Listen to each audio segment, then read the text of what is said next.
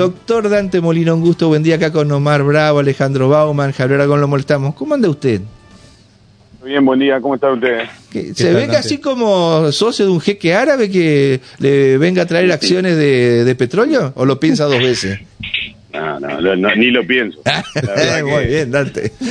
no, la verdad, la verdad que eh, por ahí resulta muy atractivo tanta plata para, para la gente, se parece que van a, van a, surgir o a brillar los clubes y realmente hemos tenido experiencias que no dicen lo mismo. ¿Cuáles, por ejemplo? ¿Recuerda? No, sí, pero aparte se quiso, de, lo que ustedes mismos nombraban, en, en, Racing y en otros países también. Uno cuando mira el, derecho comparado, eh, hay países que han pretendido instaurar esta política de sociedades anónimas y no ha terminado bien la experiencia y de hecho donde de alguna manera y en algunos casos las experiencias han sido positivas, como en Inglaterra, los, los socios de los clubes que han quedado desterrados en sus decisiones o en su participación en, en los diferentes, claro, en los diferentes clubes, han conformado clubes paralelos en los que en los que necesitan tener esa participación y esa identificación. Entonces, eh, Dante, te hago una consulta. Yo soy Javier Aragón, bueno, soy hincha de Ciro Libanés de Nogoyá. Perfecto. Eh, con tengo 5.000 hectáreas eh, eh, y me asocio con Omar y tenemos una cooperativa y le ponemos la tarasca a Ciro Lebanés de Nogoya. Digo Ciro Lebanés por decirte, puede ser cualquiera, para colaborar.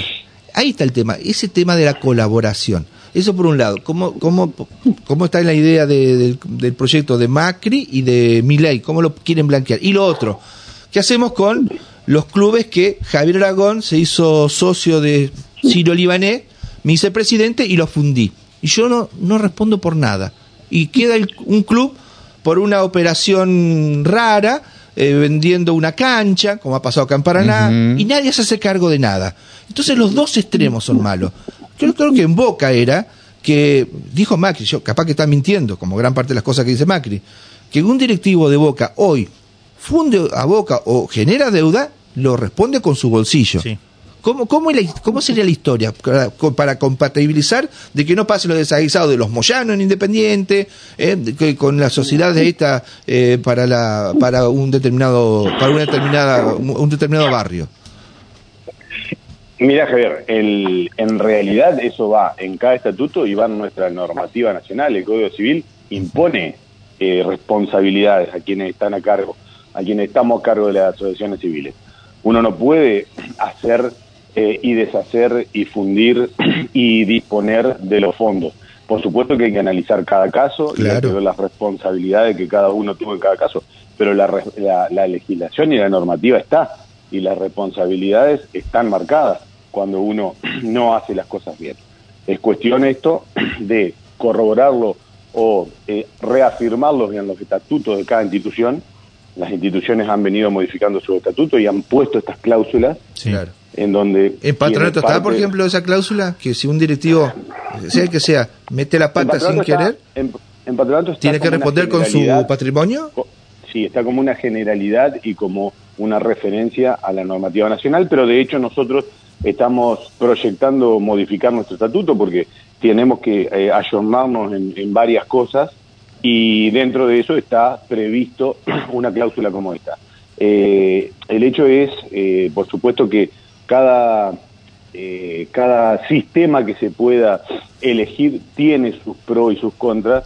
En esta circunstancia, en esta situación donde se pretende instar a que los clubes vayan siendo sociedad anónima y que esto sea manejado, el, el, la vida del club sea manejada por los resultados económicos. Eso es lo que nosotros realmente no estamos de acuerdo.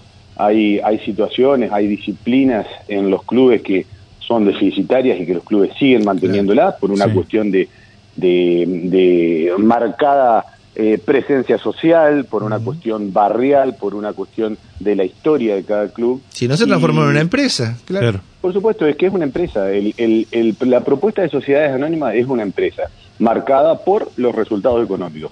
Simplemente ni más ni menos que eso. Eh, Entonces, lo que anda sirve, lo que no anda no sirve ¿Te, sorprendió la postura de Néstor Grindetti, este, eh, Dante? Porque ha llamado a votar a Milei, se ha sumado de alguna otra manera acompañándolo y Independiente sacó como fue uno de los primeros clubes, junto con Patronato, con Boca, con Colón, con Unión, que salieron a, enfáticamente rechazar esto. Bueno, pero son gente de los clubes, son, son gente que en una, en una postura en particular, puede ser que siga eh, este, llamando a votar a Milei, pero que no, pero que no comulgue para nada en esta situación.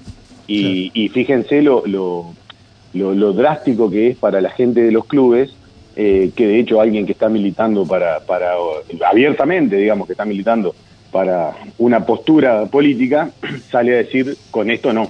Claro. Entonces, eh, sí, uno lo entiende cuando cuando es parte de la vida del club, cuando es parte de la relación con los socios, cuando eh, en el día a día uno se tiene que sentar a escuchar a los socios que conoce de hace años, descartar todo eso, porque la realidad es esta, el, socio deja de tener su opinión. Eh, si no tiene una cierta cantidad de acciones para poder opinar, no, no, no puede hacerlo. Entonces, todas esas cosas hacen a que uno diga, las sociedades anónimas deportivas no. Eh, Molina, quiero preguntar lo siguiente, ¿no? Eh, en este paso intermedio, si se quiere, entre lo que son los clubes y las sociedades anónimas, hay algunas experiencias que de repente tienen, por ejemplo, a Defensa y Justicia, que está Bradarnik, que es un empresario, un representante de jugadores, que prácticamente ha venido llevando adelante el club.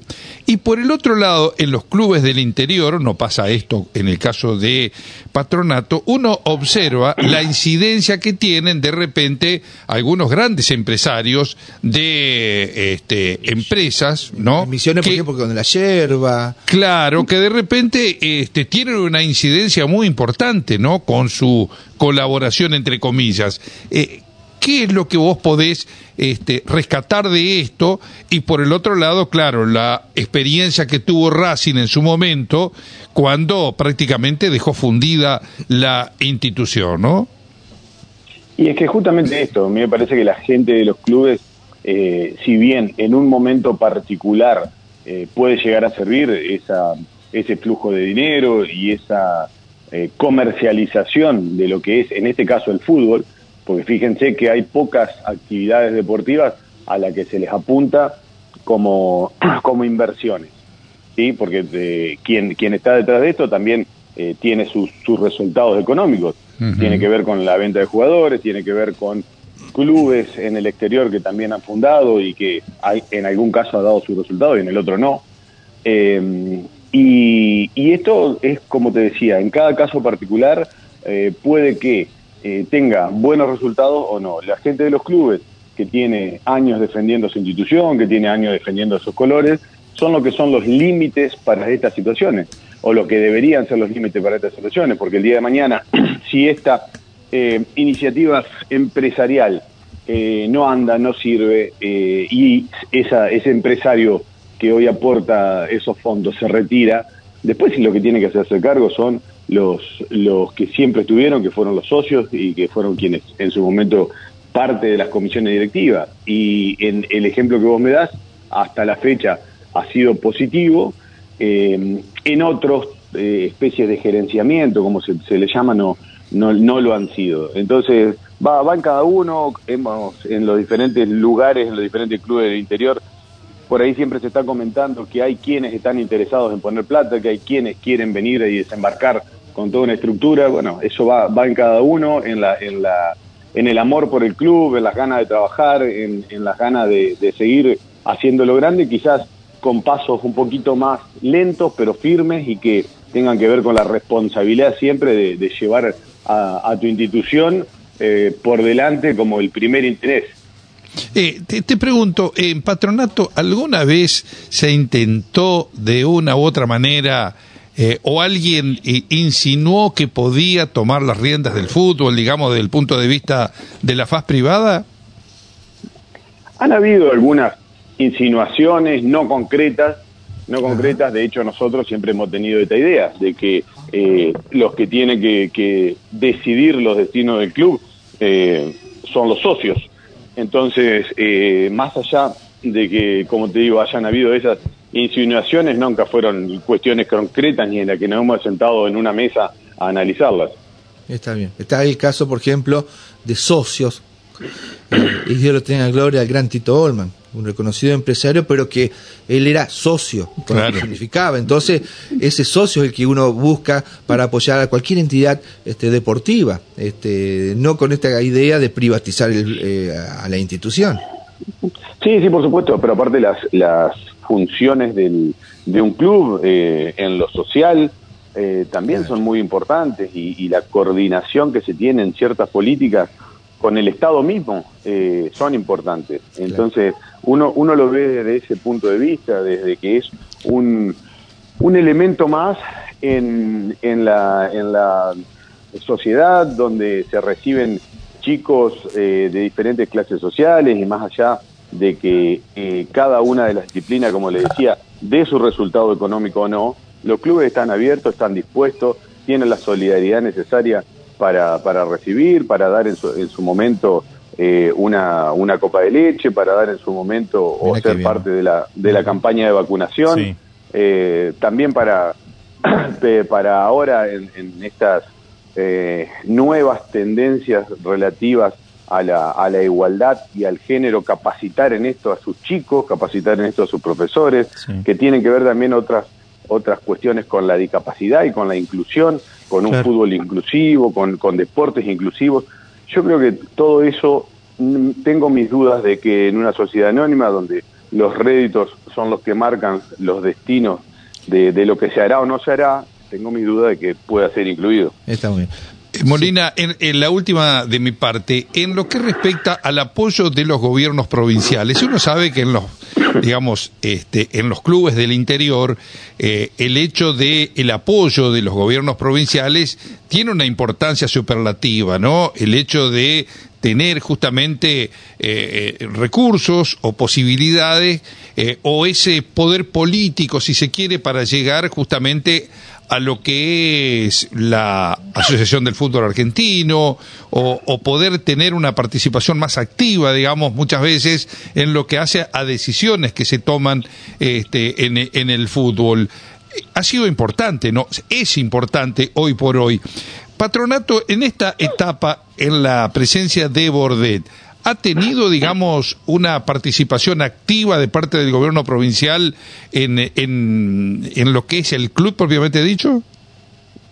Mire, nosotros en, en Entre Ríos tenemos de, hace un tiempo, desde el año 2015, eh, una ley del deporte que eh, se ha sancionado para que los clubes que tengan competencias a nivel nacional puedan tener una previsibilidad en sus, en, en sus competencias justamente y puedan ser parte de esta con un aporte del Estado, que tiene también que ver con una política definida de, de, aporte al desarrollo del deporte provincial.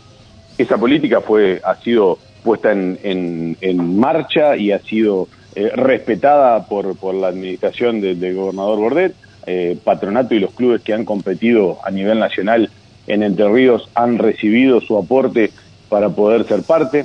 Eh, fueron aumentando a través del tiempo el monto de los aportes y también se han recibido aportes particulares para ciertas obras. Eh, ustedes saben que cuando tuvimos que ingresar nosotros a competir en las copas internacionales, también de parte del Estado provincial, del Estado municipal, hemos recibido aportes. Así que eso tiene que ver con, una política eh, desde los estados que marca una, un accionar o una convicción respecto del aporte o del fortalecimiento de los clubes. Eh, nos parece que también en esto eh, hay que hacer eh, un análisis cada uno cuando pretende una u otra forma de gobierno en el hecho de que quienes apuntan a fortalecer los clubes, clubes de barrio, clubes de pueblo, de, lo cual también hay una ley vigente de aporte a, estas instituciones. Y, bueno, y, yo creo que en, la concreción de esta política, o en el respeto de esta política, se ve una acción firme. Está muy bien. La última de mi parte, Dante, y siempre, por supuesto, agradeciéndote la gentileza de atendernos. Eh, a mí me da como, yo no soy hincha de patronato, soy de, de Nogoyá, mis orígenes están allá, pero me da bronca ver que un tal Deportivo Riestra Riestra, está jugando una instancia decisiva con Quilme. Ahí tendría que estar patronato. Qué lástima que, bueno, por supuesto, los, los resultados deportivos no acompañaron, pero Riestra no tiene estructura, no tiene cancha, una cancha chiquita al lado de, la de San Lorenzo. Riestra está, por, está peleando para ascender. Sí, lo mismo habrán dicho otros clubes cuando Patronato ascendió. Ah, bueno, pero ustedes se ganaron una Copa Argentina, mirá vos, esa no se saca nadie. ¿eh? Cuando jugó Libertadores Patronato y Sí. deben haber dicho lo mismo otros clubes. Pero bueno, son, son momentos, Javier, son momentos. Qué Este, bárbaro. Hay que, nosotros vamos a apostar todo para, para volver a, a la liga profesional. Eh, la B Nacional, la Primera Nacional es un campeonato duro. Por supuesto. Es un campeonato mucho más duro hoy que cuando Patronato ascendió. Hoy son casi 40 equipos. Eh, hay que recorrer el país entero casi. Y, y bueno, todo esto lleva a que eh, uno tenga que, que armarse, tenga que tener su estructura, eh, tenga que tener su, su organización, que Patronato la tiene, la infraestructura que tenemos nosotros y cuando recorremos los diferentes clubes del país, eh, es reconocida, nos reconocen como un club de primera, no, está nosotros también ahora eh, confirmar esos conceptos que se tienen respecto de, de patronato. Está muy bien. ¿Me dijiste quién era el técnico entonces de patronato? ¿O no? No me acuerdo. No, no, por ahora no. Sab- Sabés que no. Pero no pero bueno, yo por ahí me olvido. pero, pero no, no falta mucho para, para ¿Quién es confirmarlo. Hay que empezar a, a trabajar, así que en estos días vamos a estar sabiendo. Pero ya, ya hay nombres dentro de la comisión directiva que se están analizando seriamente. Sí, sí, por supuesto, por supuesto. Hay, hay nombres y estamos, eh, como les digo, eh, presto en, esto, en estos días a definir cuál será el cuerpo técnico y bueno, cuando se tome esa decisión se va a comunicar, por supuesto. Mu- Mucho de eso, Dante, va a depender de, por supuesto, una vez que termine la Primera Nacional, ¿no? Sí, por supuesto, es, es algo que también se, se espera porque eh, ahí queda eh, clarificado cuál es el mercado y cuáles Bien. son las posibilidades. Así que, bueno, eh, es algo que eh, resta poco para que finalice y, y creo que en ese, en ese escaso tiempo vamos a estar tomando definiciones. Está muy bien. Bueno, Dante, eh, oh, Rubén, ¿lo querés saludar a Dante Molina? ¿Al presidente de patronato? Decirle buen día, ¿no, Adán? Ah, bueno, buen día. Te, te- te dice buen, Buen día, día, no sé si, es bueno o es malo para vos que te diga buen día, No, Rubén. no, sí Ah, le trajimos bueno, suerte. Ah, está muy bien. Trae Todo suerte lo- como Mirta, ¿cierto? Eh, Ajá, es- está como. Mirta. Claro. Soy mejor todavía. Sí, claramente. Sí. Bueno, Dante, muchas gracias. Bueno. Fuerte abrazo. Bueno, gracias a ustedes, abrazo grande. Muchas gracias.